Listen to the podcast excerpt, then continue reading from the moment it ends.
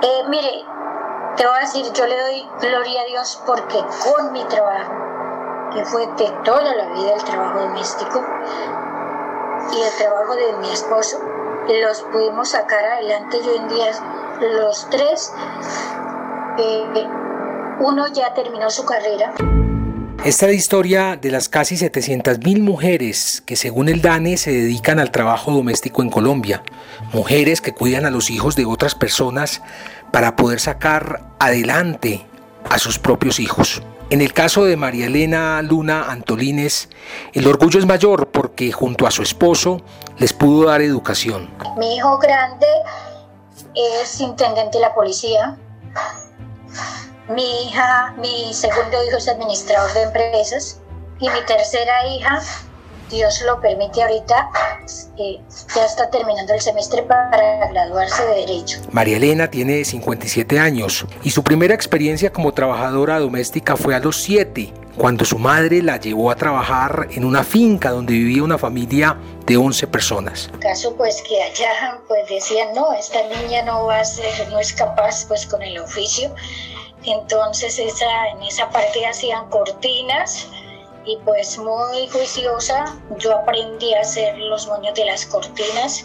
Entonces pues hacía parte de los oficios de la casa y hacía también los, los moñitos de las cortinas.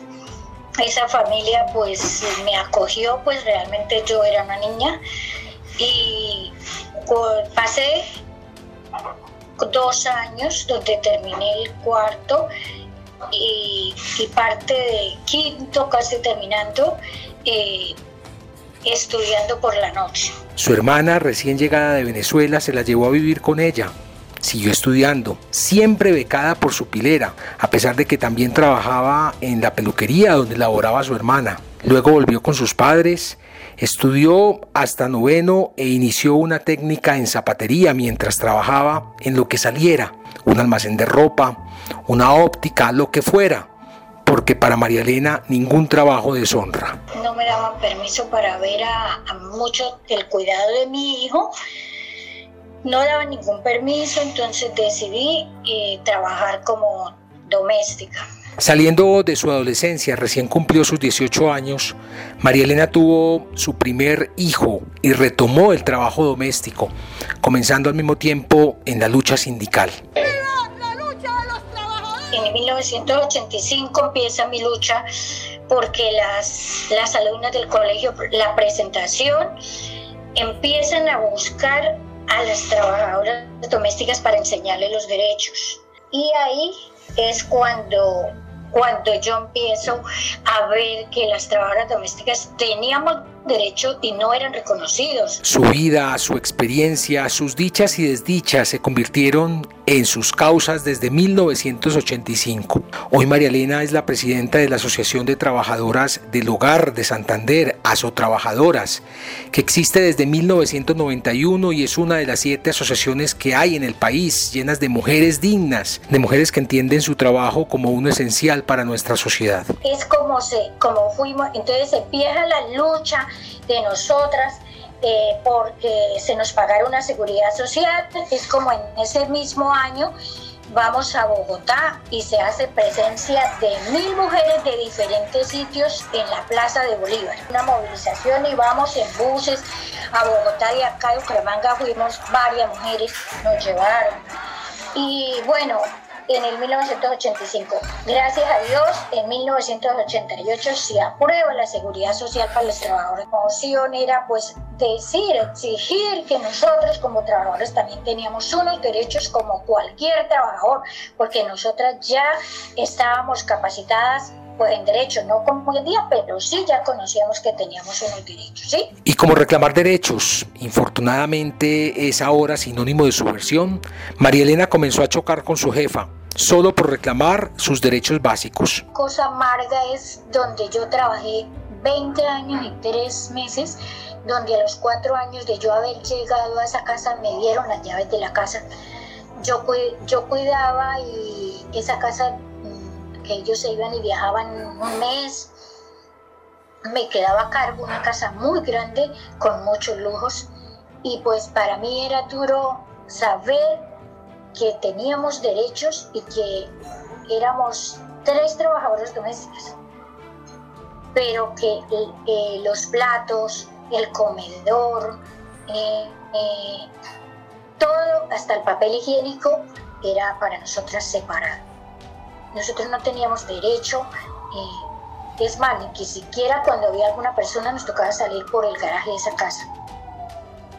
y, la, y la, la señora era maltratadora, eh, pues porque ella decía, cuando ya fue lo de la prima, que nosotros le hablamos, que ya pues yo estaba en eso, pero el miedo de decir que usted pertenece a un sindicato, ¿sí?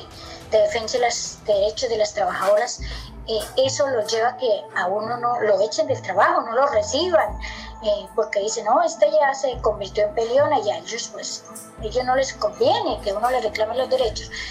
Entonces nosotros le dimos de la prima y dijo, es la prima es para las que trabajan en empresa como mis hijas.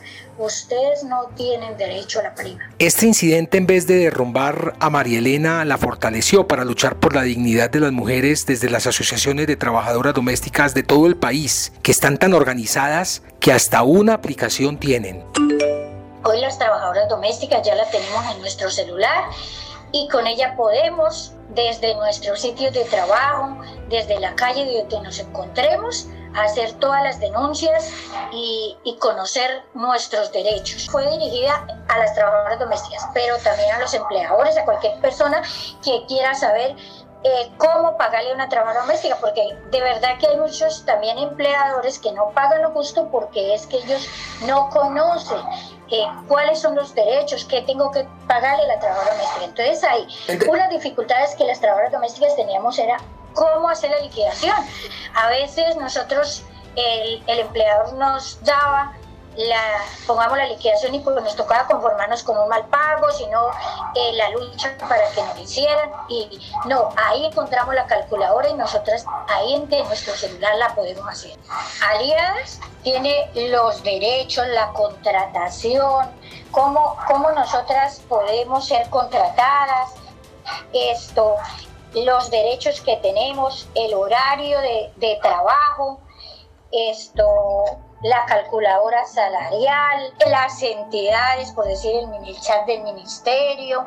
Mire, y está ilustrada con un video para las, las señoras que no sepan leer, pues la abren, hay un videito en, en, todo, en todos los iconos y ellas pueden ahí buscarla y, y pueden conseguir lo que ellas necesiten.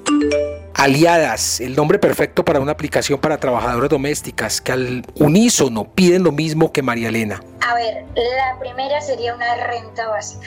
Una renta básica, ¿por qué? Porque si yo recibo un ingreso, a mí eso me da oportunidad de negociación, de capacitación, de escoger un mejor trabajo, porque es que las trabajadoras domésticas no tenemos cómo escoger un, trabajo. Nosotros nos toca eh, a las condiciones que ofrezcan por la pobreza, sería formalizar el trabajo doméstico.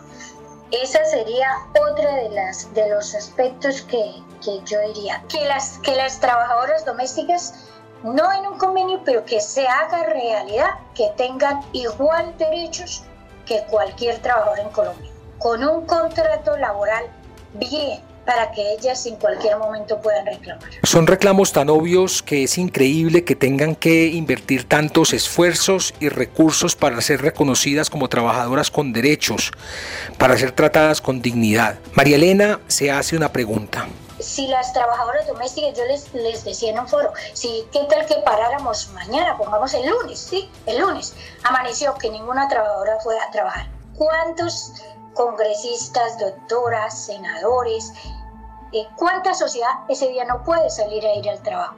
Porque ¿quién le cuida a su casa? ¿Quién le cuida a sus hijos? Pero muchos de esos poderosos, la mayoría con trabajadoras domésticas, no entienden su lucha. Vota no, señor secretario. Vota no, el senador. El pasado 19 de octubre, por ejemplo, el Senado negó una vez más la proposición de la senadora Angélica Lozano para apoyar a las trabajadoras domésticas a través del ingreso solidario, el apoyo del gobierno nacional a hogares en condición de pobreza, pobreza extrema y vulnerabilidad económica para mitigar los impactos causados por el coronavirus. En este tiempo de pandemia, las trabajadoras domésticas hemos sido el gremio más afectado en la pandemia.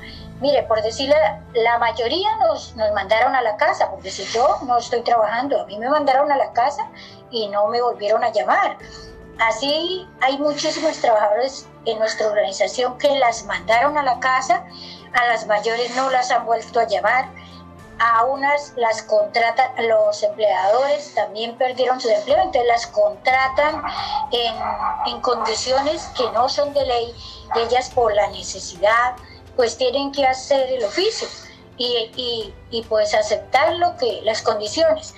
A otras tuvieron que verse eh, obligadas a internarse por no perder su puesto de trabajo, por no que fueran despedidas. Y hay muchas que aún no las han dejado a ellas ir a los hogares a visitar a sus familias. Muchas de ellas tuvieron que dejar a sus hijos al cuidado de otros y a ellas no, no las han dejado todavía regresar por miedo de que traigan la enfermedad. Mujeres esenciales, maltratadas y desprotegidas, a pesar de los históricos anuncios. Expedimos un decreto que obliga a los patrones a que afilien a las personas del servicio doméstico a las cajas de compensación familiar. Esto quiere decir que los cientos de miles de empleados del servicio doméstico tendrán, igual que los trabajadores de las empresas, derecho a subsidio económico familiar, a subsidios de vivienda, a subsidio de desempleo y a otros servicios recreativos, culturales y educativos que prestan las cajas tiene los mismos derechos que los demás trabajadores que ya venían gozando de su prima anual. El próximo, el próximo 20 de diciembre, por primera vez, gracias a esta ley, eh, todos los trabajadores y trabajadoras del servicio doméstico recibirán su prima de Navidad. La lucha de las trabajadoras domésticas colombianas, como su trabajo, es doble. Batallan por años para que sus derechos queden plasmados en el papel y el doble del tiempo para que los políticos y los ciudadanos que contratan sus servicios cumplan lo que queda escrito en el papel. Pero ahí están, organizadas y más fuertes que nunca, a pesar del abandono estatal. Muy en grande eso, pero yo creo que el trabajo doméstico es el que más aporta a la economía del país. Porque si las trabajadoras domésticas no vamos a las casas, ¿cómo nuestros empleadores pueden salir?